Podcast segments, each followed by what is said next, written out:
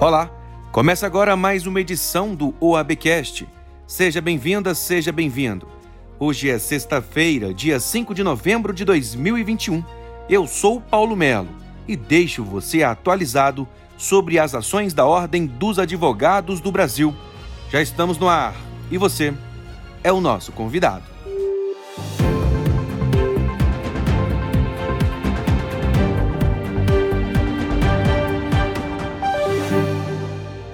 Inovações processuais trazidas pela Lei 14.195 de 2021.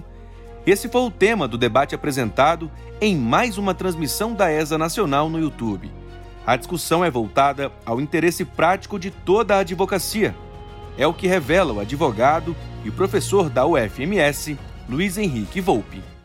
E eu vou aqui, Léo, me somar a você né, nessa, nessa sua crítica ao texto, porque também, embora reconheça o mérito e as boas intenções que inspiraram a alteração legislativa, eu acho que a forma como ela foi executada é, foi sem se preocupar com a harmonia do código. Né? Numa rápida leitura, a gente encontra quatro ou cinco antinomias, antinomias importantes, e a gente está falando aqui para advocacia, antinomias que impactam no dia a dia da advocacia em etapas muito importantes, ali já na etapa inicial, é, já trazendo como um primeiro problema, em certas circunstâncias, o prazo para oferecimento da contestação, né? E depois, mais adiante, sobre a aplicabilidade ou não disso à fazenda pública, um dispositivo diz que sim, outros dizem que não,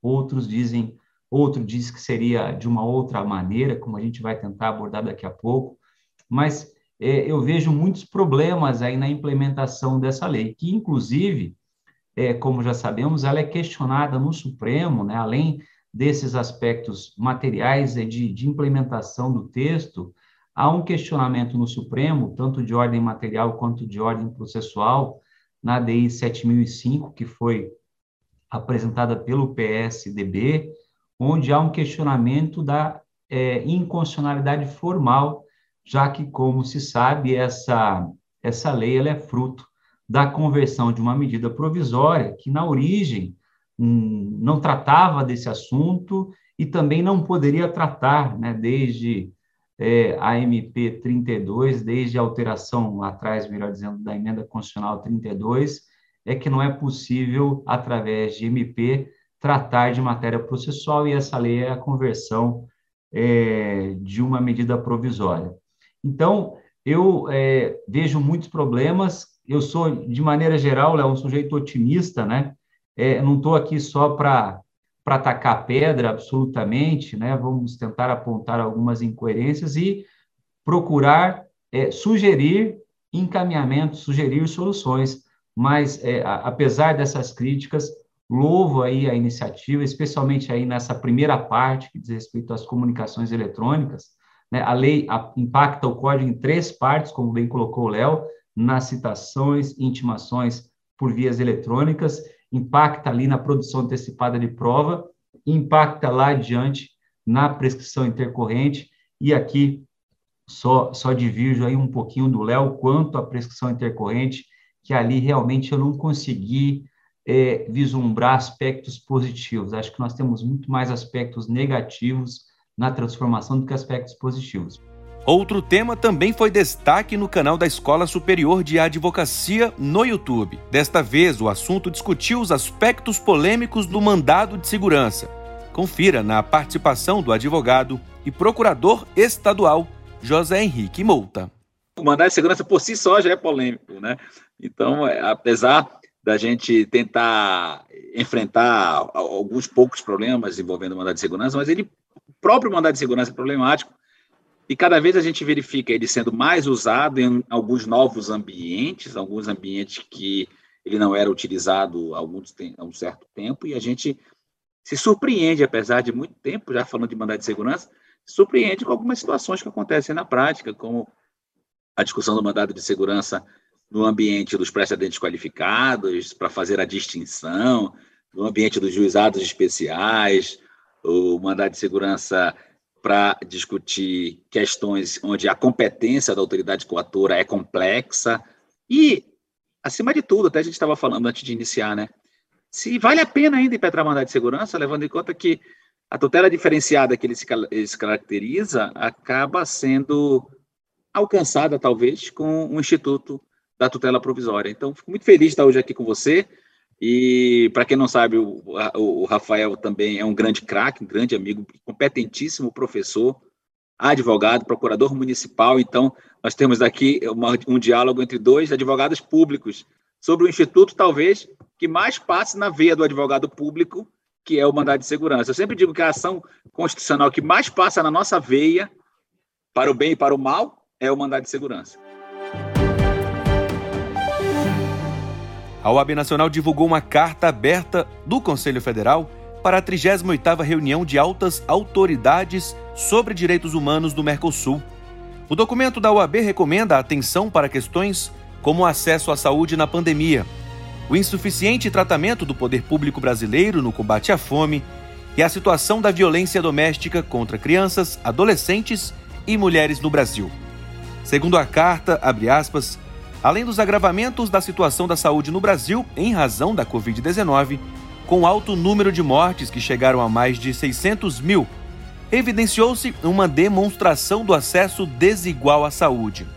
Em outro trecho, o documento ressalta que é insuficiente o tratamento do poder público brasileiro no combate à fome e que, nesse sentido, o Conselho Federal da UAB apresentou uma ação judicial no Supremo Tribunal Federal, a DPF número 885, em face das ações e omissões do poder público federal na gestão da fome no Brasil, em especial quanto à extinção do Conselho Nacional de Segurança Alimentar e Nutricional, a má condução do programa Bolsa Família, entre outras ações, programas e projetos.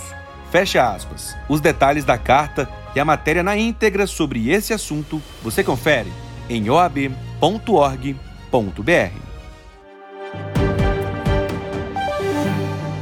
Atenção, advogados e advogadas de todo o país.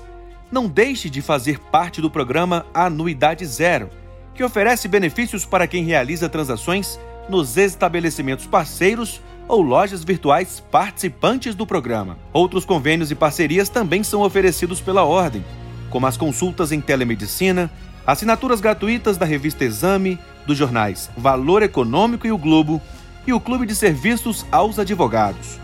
Confira na entrevista do coordenador nacional das caixas de assistência da OAB Nacional, Pedro Alfonsim. Nós, do CONCAD, temos feito um trabalho de ampliação dos nossos convênios voltados para a saúde e para o bem-estar da advocacia. Talvez você já conheça os nossos convênios, como convênios com a Latam, convênios uh, com diversos tipos de lojas, restaurantes em todo o Brasil e agora ainda mais uh, numa ampliação importante de 2019 para cá. Nós fechamos convênios, por exemplo, com cartão de crédito, através de uma parceria com o Banco BRB de Brasília, que retorna a sua anuidade através da utilização desse cartão de crédito.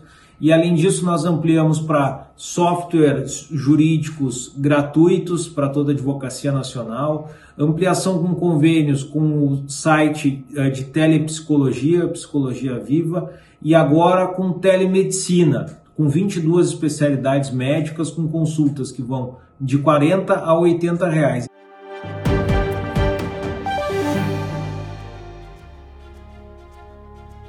A OAB Nacional vai promover ainda neste mês de novembro o seminário virtual intitulado Advocacia na Construção de Soluções de Ganhos Mútuos.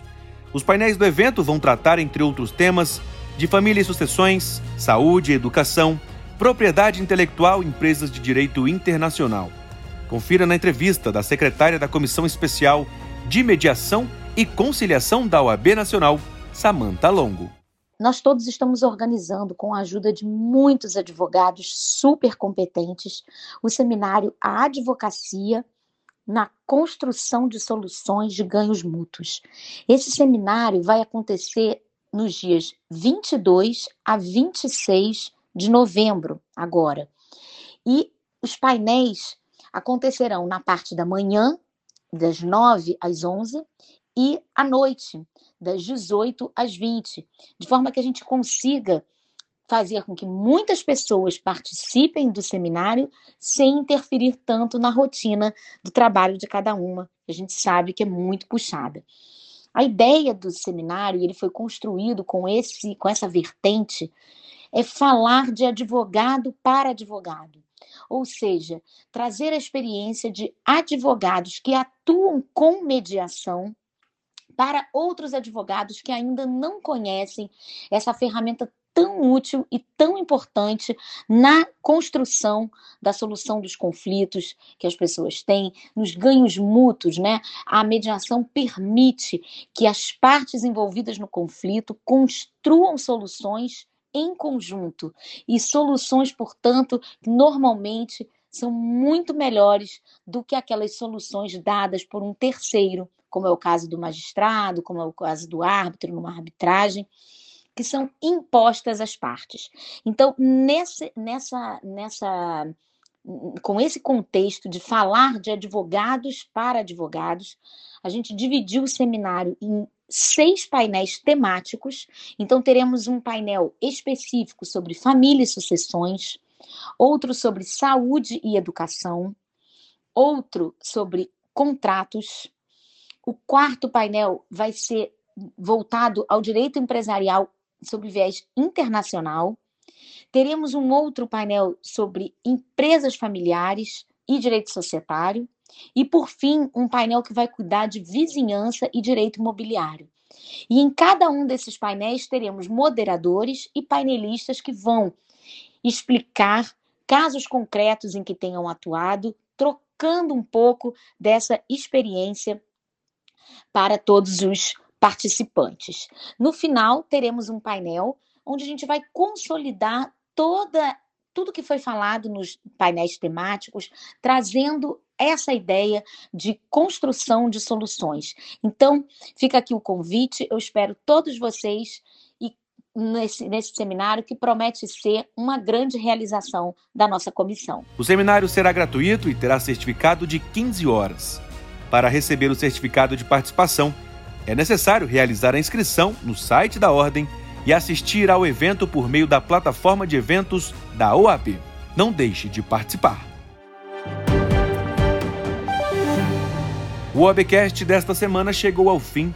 Acompanhe as nossas redes sociais e fique por dentro de todas as informações da Ordem dos Advogados do Brasil. Não esqueça de também seguir a gente nas redes sociais. No Instagram e no Twitter, CFOAB já no Facebook OAB Nacional. Eu sou o Paulo Melo e fico por aqui. Obrigado pela sua companhia. Nos vemos na próxima semana. Até lá!